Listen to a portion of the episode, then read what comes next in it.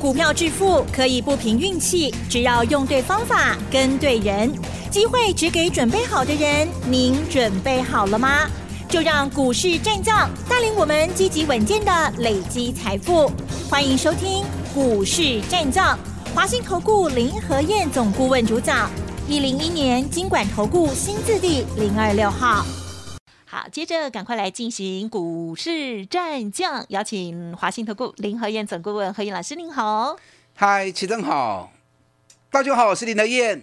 台股跟随美股啊，今天也呈现了开高，可是中长加权指数呢只涨了六十八点哦，收在一万五千九百零一点哦，似乎略略可惜。可是，在盘面当中，当然这个类股个股的观察哦，还是非常不同的哦。今天细节如何观察呢？请教老师。好的，今天开高走低，进熊 A 啦。嗯哼哼，你看今天一开盘就两百点了。是。上礼拜五大涨两百一十五点，那今天又开高两百点，冷刚的细霸十五点嘛，很快啊。筹码洗干净之后，行情再回升很快的。那为什么开高没有办法再继续涨？上礼拜五涨两百一十五点，很多人不敢买啊，融资还继续减少两亿，所以从融资身上就可以看到。投资人股票杀光之后，行情一回升，大家拱兵去啊！大家恍然大悟啊！原来已经跌那么多了，那杀低就不对啦，是不是？那礼拜五涨两百一十五点，你就不敢买了。今天开高两百点，亏啊！你管，怎么敢去追呢？啊！所以有些礼拜五抢进去的，今天趁开高又丢了出来，做假对哦。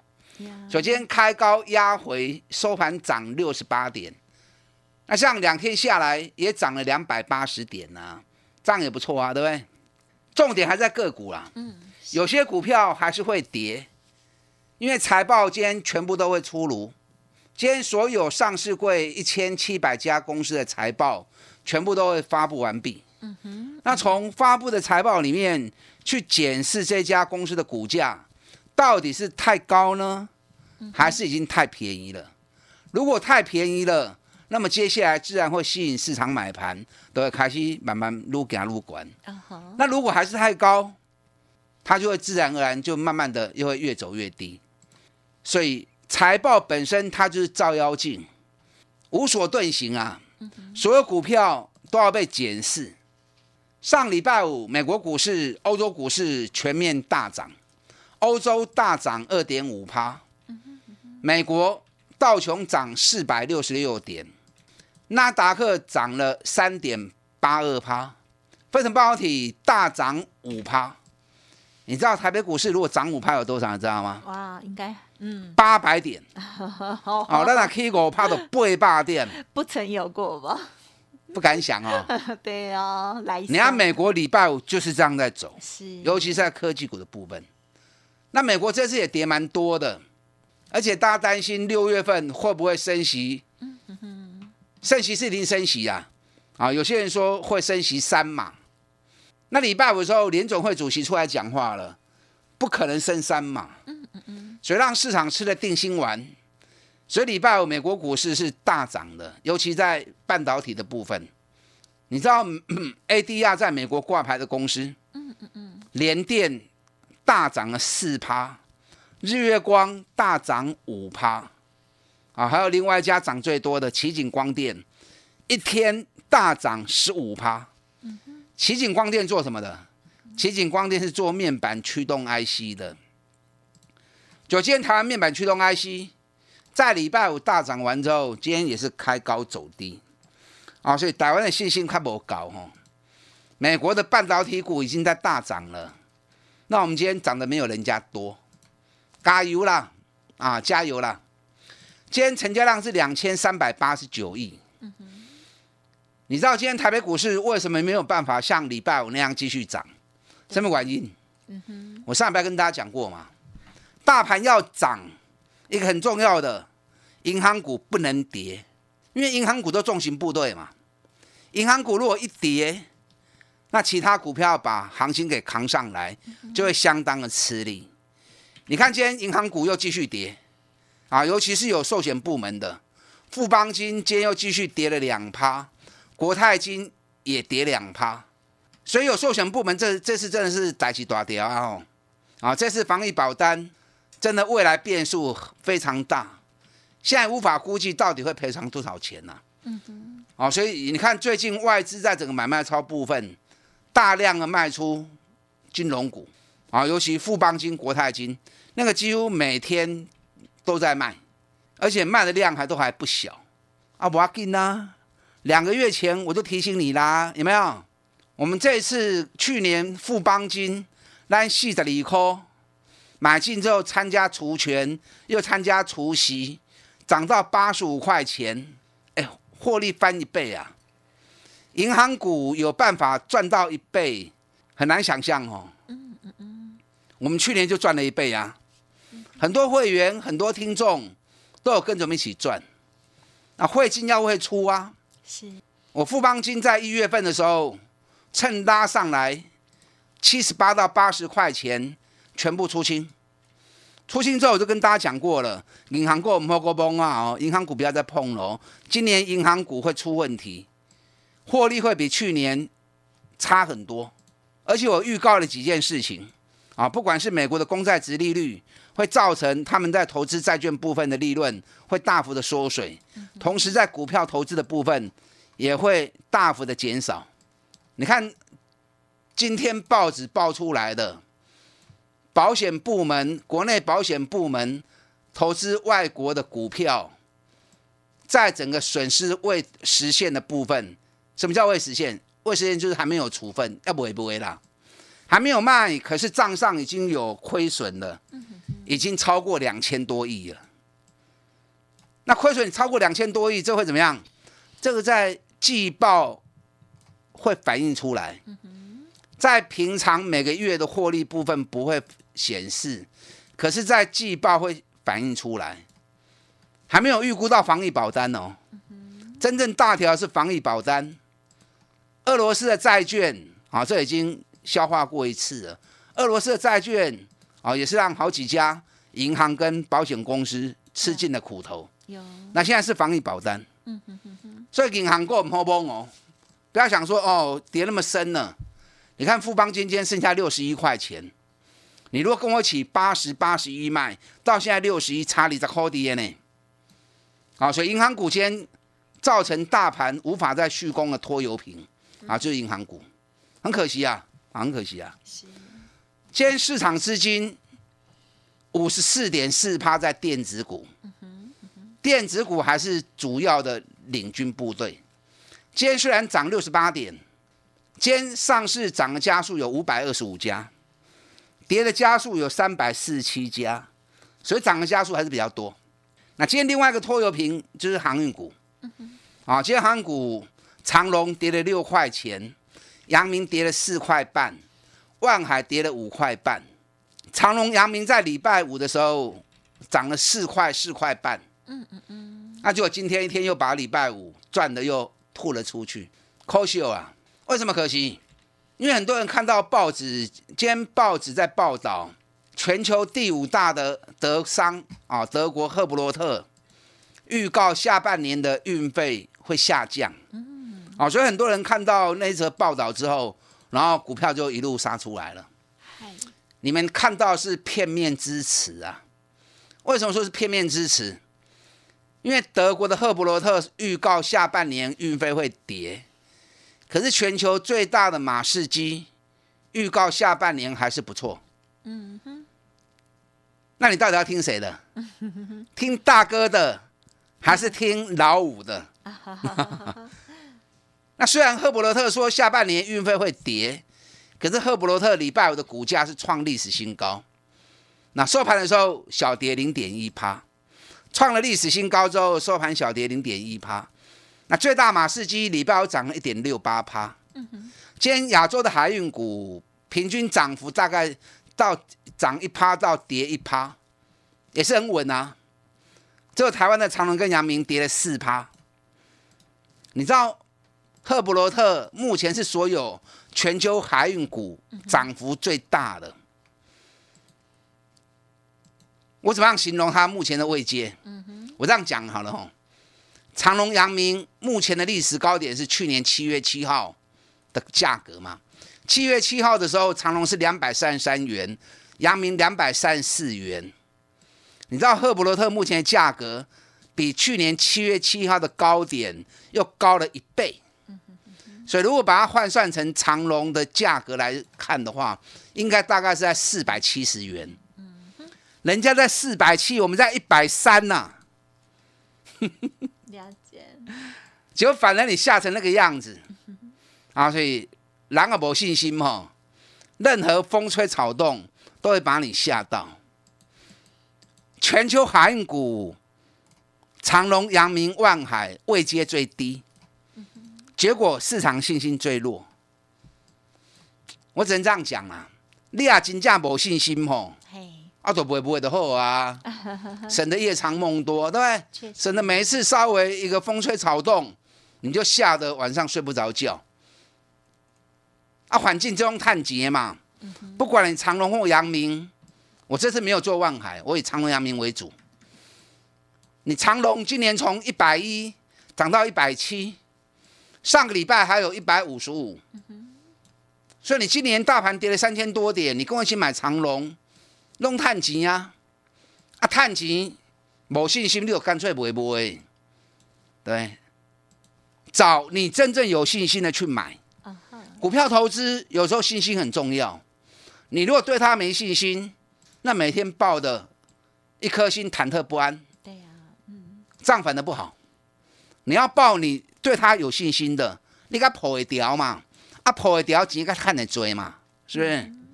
你看阳明今年从九十五块钱涨到一百三十七块钱，上礼拜还有一百三十二块钱，大盘跌了三千点，它反而涨了四十趴。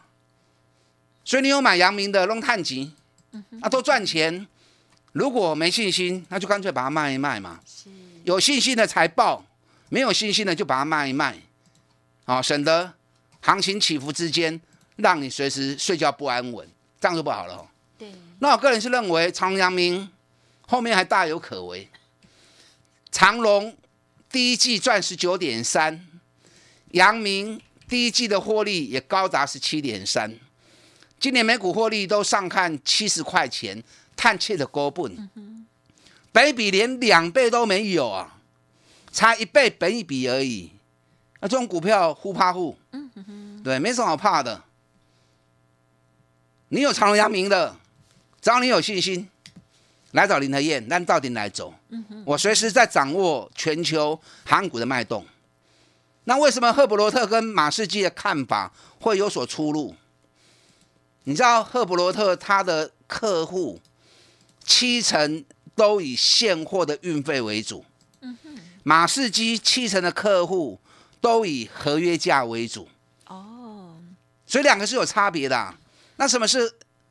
现货价格，什么是合约价格？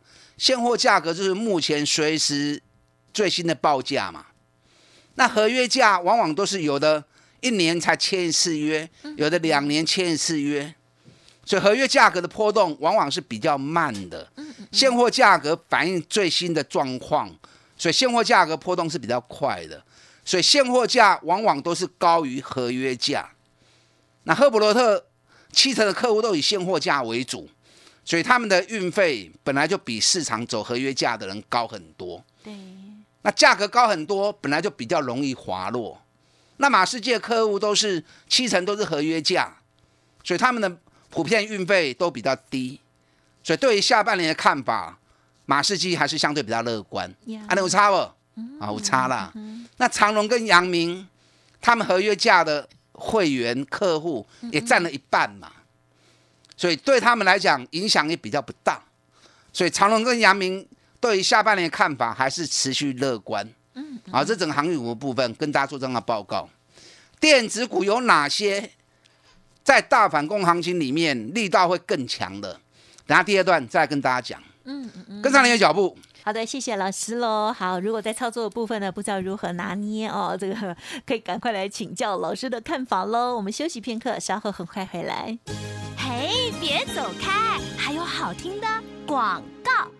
好的，听众朋友，个股有问题，欢迎您来电咨询，不用客气哦，零二二三九二三九八八，零二二三九二三九八八，认同老师的操作，新的好股哦，欢迎大家同步来进场哦。另外，老师的免费 Light Telegram 也欢迎直接搜寻加入 Light 的 ID 小老鼠 P R O 八八八，Telegram 的账号 P R O 五个八。好的，欢迎听众朋友再回来喽。好，台股没信心，大家现在的信心足够吗？接下来还有哪一些股票值得来观察呢？再请教老师。好的，加油啦！这个行情跌了三千点之后，两天涨了四百一十五点，那今天收盘涨六十八点，那这样算下来，两天也涨两百八十点啊！这个反弹力道也相当的强。那重点是爱孤等呐。个股比较重要。上礼拜我曾经教你们一个方法，记不记得？强弱势股的比较法，个股走势跟大盘的比较。如果在四月十二号加权指数一万六千九百点，当时个股已经落底，不再破底的，黑熊厉害，还黑熊强。那第二强的就是四月二十七号，大盘来到一万六千两百一十九点。那它在那个时候就落底，不再破底的，那是第二强的，啊，一个是四月十二号落底，一个是四月二十七号落底啊。这两种的股票，你都唔好乌白买，因为后来五月份的时候，加权指数又从一万六千七百八十三点跌到一万五千六百一十六点，五月份加权指数又杀了一次一千一百点，可是这两款它都没有再下来，这种就是最强势的，大盘最后。跌一千一百点，能够不跌，代表有特定人已经在护盘了。那如果再加上有财报的利多，哦，加上 baby 很低的，那种股票，既然你要护盘护的那么积极，所以接下来当大盘稳定之后，它回升的力道就会最快。所以这种这种股票就唔好买买。那最弱势的啊，就跟大盘同步性，在上个礼拜是才见底，或者到现在都还在破底的啊，这是最弱的。那这种最弱的股票，你把它比对之后，如果你发现你的股票是属于这一款的，那我可以建议你，嗯，把它调整为最强势跟第二跟次强啊这两种股票，嗯，这样在反攻过程当中，你在回本，你再赢回来速度会比较快，对。那甚至你要买新股票的人，你要以强势跟次强势的股票为主为优先选择，来谈，你再看紧。好，今天台积电涨了九块钱，台积电占指数占了七十五点，啊，所以今天台积电对大盘是有功劳的，因为大盘才涨六十八点而已，台积电占了七十五点。嗯。今天联电是涨了零点六元，对，联电早盘来到五十点三元，五十点三元是涨两趴，收盘涨了一点二趴，联电这样表现其实不会败啦，可是跟上礼拜五。ADR 大涨五趴来比较的话，哎，好像又差很多哈。好好好嘞，一样是联电，一个在美国挂牌，一个在台湾上市。在美国挂牌的大涨五趴，在台湾上市的只涨一趴。嗯哼嗯。所以相同一家公司，美国人的看法跟台湾自己人的看法，哎，就会形成不一样的情况。对。所以这很明显的差别在哪里？差别在信心不一样的问题嘛。美国投资人认为，联电不错，今年每股获利上看七块钱，本比才六倍、七倍而已，很便宜。啊，所以大家比较敢买。那台湾投资人已经被吓怕了。啊，所以反而抱的胆战心惊，大概唔敢堆。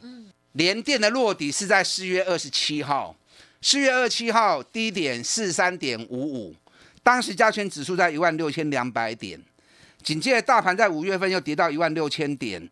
多跌了六百点，可是连电反而已经涨到接近快五十元了。啊，今天来到五十点三，你看它让涨上来，涨了七块钱，哎，七块钱已经涨了快二十趴了。大盘才刚开始涨，第二天它就已经涨了快二十趴了。安尼有强不？嗯，啊强啦，大盘起两刚已经起二十二十趴去啊，所以这个就是次强势的股票。四个二十七号见底，连电外资在礼拜五的行情里面。外资买了一万五千八百张，外资买超在礼拜五第一名就是联电，光是五月份外资天天买，已经买了联电七万两千三百六十一张，所以寡住的是安尼啊，出报告降了它平等，那你们杀低之后，它开始慢慢买，慢慢买。那在买的过程当中，它都纹风不动，一都唔恭维。然后等到它买到一个程度之后，我跟你讲，它又会调高平等。啊哈，都是安内啊。啊，所以你要自己有看法，不要被外资牵着鼻子走。但连电涨到某个价格，该做差给，买起来做差给，哦，还是要做差价，几块钱该卖。你有连电的，你来找我，好，我们一起来做。三零三四连勇，礼拜五大涨，今天也是开高走低，今天开高到四百零八元，收盘在三百九十一元，我这个波动还蛮大的，二十块钱。一样是面板驱动 IC，奇景光电礼拜五在美国股市大涨十五趴。因为财报发布出来比预期中获利来的更多，所以奇景光电一天大涨十五趴。那奇景光电大涨十五趴，联咏怎么是开高走低呀？来干嘛靠记起哎？联咏的落底是在四月二十七号，那目前今天涨到四百零八元，四百零八元相当已经回到四月七号的价格点。四月七号加权指数在哪里？价钱指数在一万七千五百点啊，现在大盘还在一万五千九，联用已经回到一万七千五百点了，倍比只有五倍而已。好的，虽然不会不会中的股票，啊，因为节目时间关系，没有办法一档一档来为大家分享哦。掌握强势跟次强势的个股，有下来逢低买进，嗯，跟上您的脚步。好的，时间关系呢，分享进行到这里喽，就感谢华兴投顾林和燕总顾问，谢谢你。好，祝大家操作顺利。嘿，别走开！还有好听的广告。听众朋友，如果认同老师的操作，现阶段呢，这个个股的部分呢，一定要做一些评比哦，自己可以选择出来，就自己加油。当然，自己过去的操作不如预期，也欢迎给自己一个机会哦，跟上脚步。您可以来电咨询零二二三九二三九八八零二二三九二三九八八哦，加油！本公司以往之绩效不保证未来获利，且与所推荐分析之个别有价证券无不当之财务利益关系。本节目资料仅供参考，投资人应独立判断、审慎评估，并自负投资风险。